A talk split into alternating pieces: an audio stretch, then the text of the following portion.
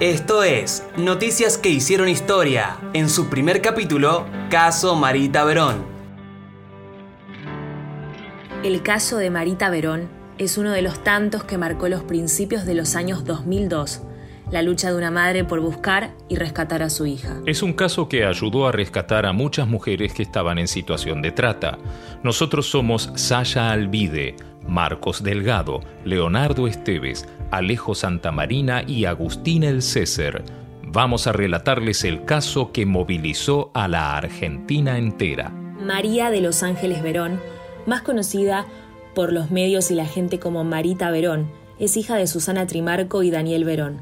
Marita tenía 23 años en el momento de los hechos y una hija llamada Sol Micaela, que para ese entonces tenía dos años. Su vida no era nada fuera de lo común y esperaba poder vivirla junto a su familia, con quienes era muy unida, y junto a su hija. Lamentablemente las cosas no fueron tan fáciles, y lo que les vamos a contar ahora es algo que dejó a todo el país en vela. No, yo no voy a bajar los brazos. No. ¿Tenés eh, fe de volverla a ver? Sí, por supuesto. Pasemos a los hechos. Marita salió de su casa en la provincia de Tucumán, Argentina, el 3 de abril de 2002 para una consulta médica y nunca más volvió.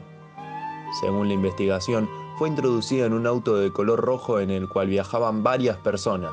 Al pasar las horas y no tener ninguna noticia sobre su hija, Susana Trimarco salió a buscarla con su marido, Pasaron por distintos hospitales, recorrieron calles y hablaron con amigas de Marita y aún así nada.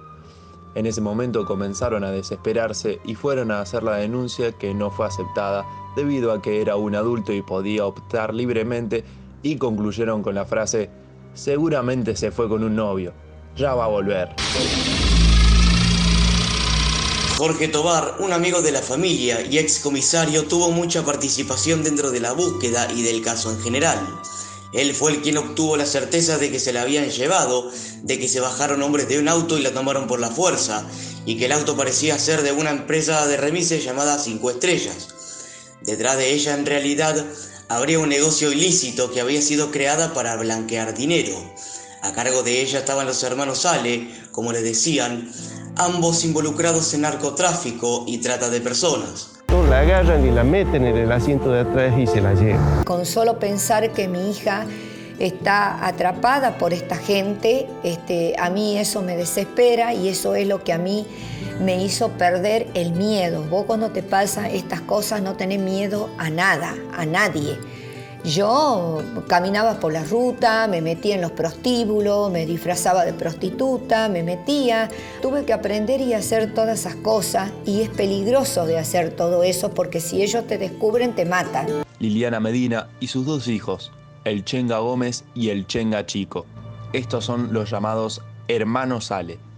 Esta familia era dueña de una whiskería, según las chicas que sobrevivieron a este prostíbulo y que no estaban ahí por su voluntad propia, sino que eran secuestradas al igual que Marita Verón, decían que Liliana Medina era muy peligrosa y también extremadamente precavida. Y ellos mataron chicas ahí adentro, que yo vi con mis propios ojos. La, la vieja le mató a una brasilera delante mío. Susana Trimarco, dentro de su búsqueda, se seguía infiltrando dentro de los prostíbulos logrando rescatar a muchas chicas víctimas de la trata. Algunas de ellas confirmaban haber estado con Marita y haber hablado con ella, pero lo único que se sabía es que era desplazada de prostíbulo en prostíbulo. Durante la búsqueda, se enteraron de una whiskería en donde Marita había estado recientemente. La policía ya tenía todo listo para allanar el lugar hasta que el comisario decidió cancelar el procedimiento y no realizar acción alguna.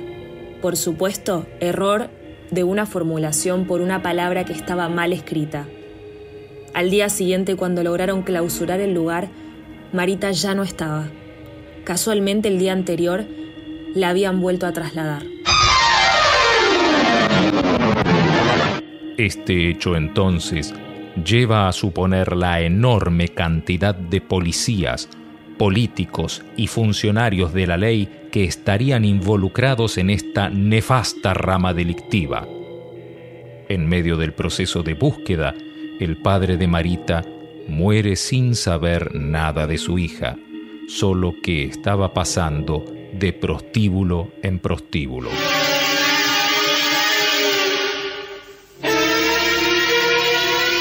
Durante todo el tiempo que continuó la investigación, se llegó a decir que a Marita la habían visto encerrada, que la habían visto rubia y que había tenido un hijo con el Chenga, uno de los mellizos.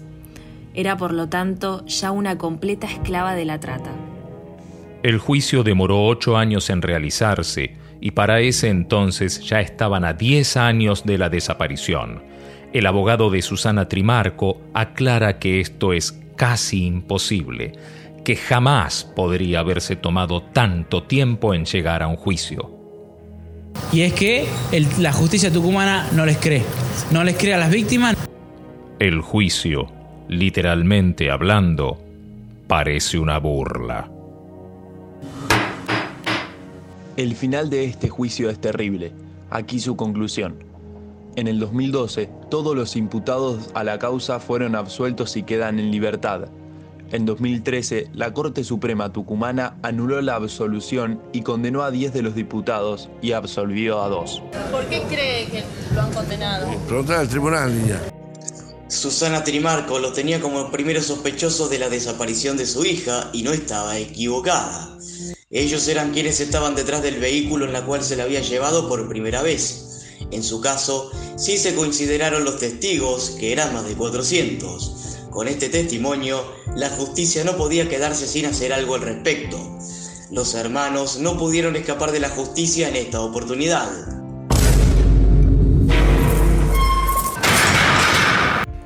La trata de personas es un gran negocio, el segundo más grande luego del narcotráfico.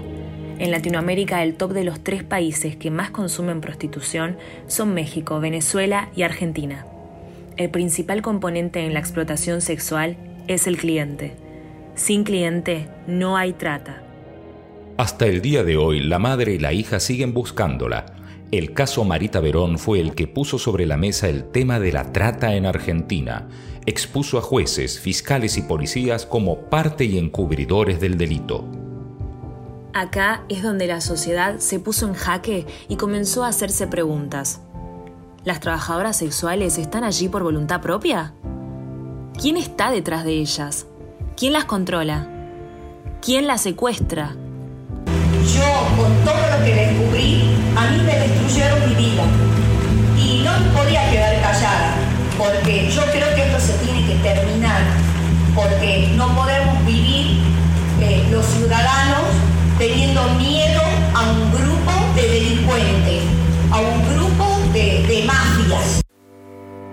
Esto fue Noticias que hicieron historia en su primer capítulo, Caso Marita Verón.